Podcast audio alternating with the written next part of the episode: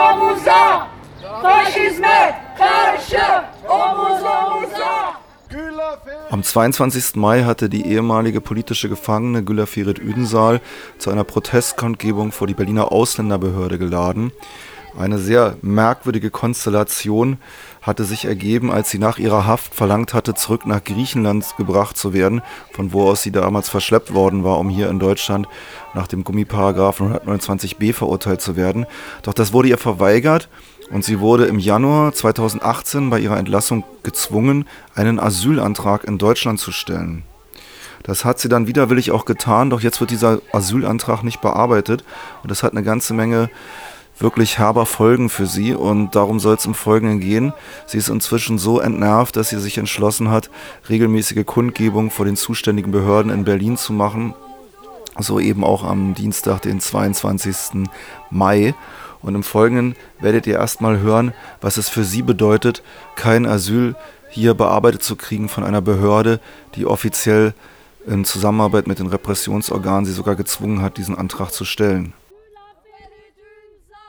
Die Berliner Ausländerbehörde hat sofort nach meiner Haftentlassung versucht, mich in ein Flüchtlingslager zu schicken. Das ist eine Verlegung vor einem geschlossenen in eines offenes Gefängnis, was der Vorsetzung der Isolation gleichkommt. Meine Forderung, in Berlin bleiben zu können, angesichts meiner sechseinhalbjährigen Gefangenschaft unter schwersten Bedingungen und Isolation aus menschlichen Gründen wurde abgelenkt. Wir müssen uns hier vergegenwärtigen, dass Güler Ferit Ünsal niemals Asyl in Deutschland beantragen wollte. Sie wollte auch niemals in Deutschland leben, wie sie hier nochmal ausführt. 2012 bin ich auf Grundlage des Gesetzes 129b zu sechs Jahren und sechs Monaten Haft verurteilt worden. Ich habe meine gesamte Strafe ohne jegliche Lockerungen in Lichtenberg Gefängnis verbüßt. Am 4. Januar 2018 wurde ich entlassen. Meinem Wunsch nach Griechenland ausgeliefert zu werden, ist die Berliner Ausländerbehörde nicht nachgekommen. Und das, obwohl ich bei meiner Verhaftung in Griechenland Asyl beantragt hatte. Aus diesem Grund war ich gezwungen, drei Tage vor meiner Haftentlassung einen zweiten Asylantrag in Deutschland zu stellen. Stellt sich die Frage, wie es selbst für bundesdeutsche Verhältnisse zu dieser absurden Behördenkonstellation und zu dieser absurden bürokratischen Lage kommen konnte. Güller Feret führte aus. Als verwandelt wurde dem Kammergericht gefällte Beschluss bezüglich anhaltende Terrorgefahr geahnt.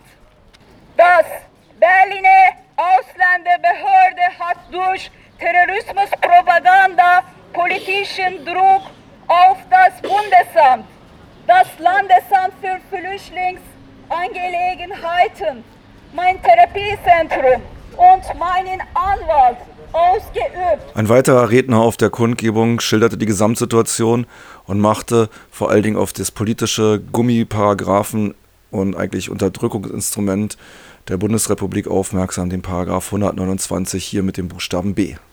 Ünsal war eine politische Gefangene. Sie ist in Griechenland äh, verhaftet worden nach dem Paragraph 129b, Unterstützung terroristischer Vereinigung im Ausland und ist an Deutschland ausgeliefert worden, obwohl sie mit Deutschland überhaupt nichts zu tun hatte. Dort wurde sie dann nach dem Paragraph 129b verurteilt und saß mehrere Jahre in Haft. Aus der Haft ist sie dann äh, entlassen worden in die Bundesrepublik Deutschland und kriegt seitdem, obwohl sie dann gezwungen wurde, Asylantrag zu stellen, will sich keine äh, Ausländerbehörde, kein Amt mit ihr beschäftigen, weder hier noch in Nürnberg noch in äh, sonst wo. Und äh, sie kriegt natürlich auch keine Leistung und wir als Soli-Gruppe Güler Ferit setzen uns natürlich dafür ein, dass sie äh, Leistung kriegt, dass ihr Asylverfahren äh, endlich mal anläuft und äh, für ihre rechtlichen und humanitären Belange. Gülafir Ünsal ist eine linke türkische Aktivistin, die sich in der Türkei sehr stark gegen die kapitalistische Ausbeutung dort eingesetzt hat. Sie wurde damals schon vor vielen Jahren verhaftet, wurde sieben Jahre lang in Haft gehalten. Sie ist gefoltert worden. Das ist auch der Grund für ihre Flucht nach Griechenland und dann den Asylantrag. Und die bundesdeutsche Behörden, vor allen Dingen die ähm, LKA, BKAs, sahen sich als Erfüllungsgehilfen von Erdogans Repressions- und Unterdrückungspolitik durchaus gewillt, hier auch linke türkische Organisationen zu verfolgen, unter anderem eine Organisation namens DKPHC.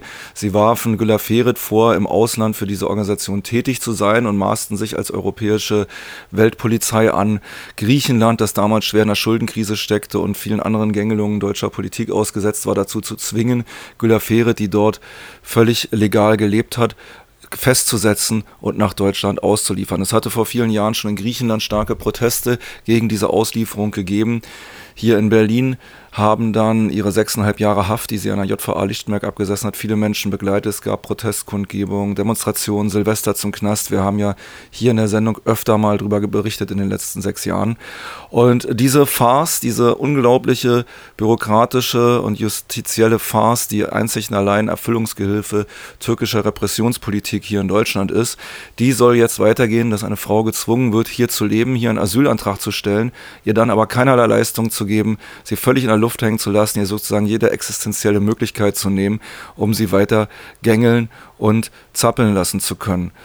Güler Feret macht klar, dass sie das nicht akzeptieren wird und sie forderte Folgendes. Ich fordere Asylrecht. Ich fordere Aufenthaltsrecht.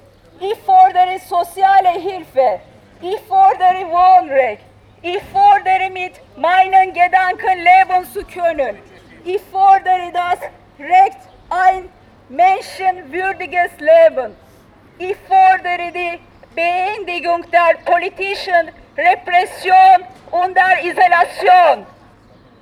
Meine Forderungen sind natürliche, menschliche und legale Rechte eines jeden Menschen. Ich rufe die Senatsverwaltung für Inneres dazu auf, meine Forderungen zu berücksichtigen und fordere ein Gesprächstermin. Danke. Hoch die internationale Solidarität! Hoch die internationale Solidarität! Soweit einige Eindrücke von der Kundgebung am 22. Mai vor der Ausländerbehörde in Berlin. Es hat seitdem schon eine weitere Kundgebung gegeben und Unterstützerinnen und Unterstützer sowie Güler Ferit Ünsal selbst kündigten an, in den kommenden Tagen diese Kundgebung, diese Proteste vor Berliner Behörden, die in den Fall involviert sind, weiter fortzuführen, denn die Situation für sie ist wahrhaft Kafkaesk. Sie wird gezwungen, in diesem Land zu bleiben, in dem sie gar nicht bleiben will. Ihr werden Auflagen gemacht und dann werden, wird sie, äh, werden ihr die Bedingungen, die diese Auflagen beinhalten, vorenthalten.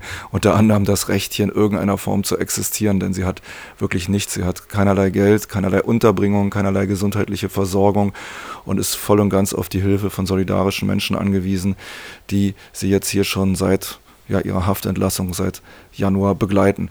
Und das ist eine absurde Situation für einen Menschen, der gar nicht in diesem Land sein will.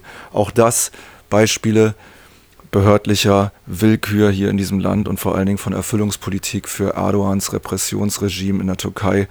Und ähm, vielleicht interessieren sich ja Menschen, die das hören, jetzt für weitere Aktivitäten in dem Fall.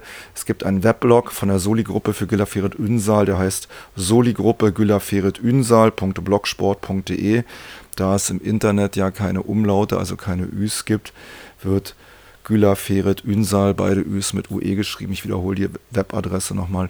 Soligruppe gülerferetünsal.blogsport.de Faşizme karşı omuz omuza Güla Ferit Ünsal onurumuzdur. Güla Ferit Ünsal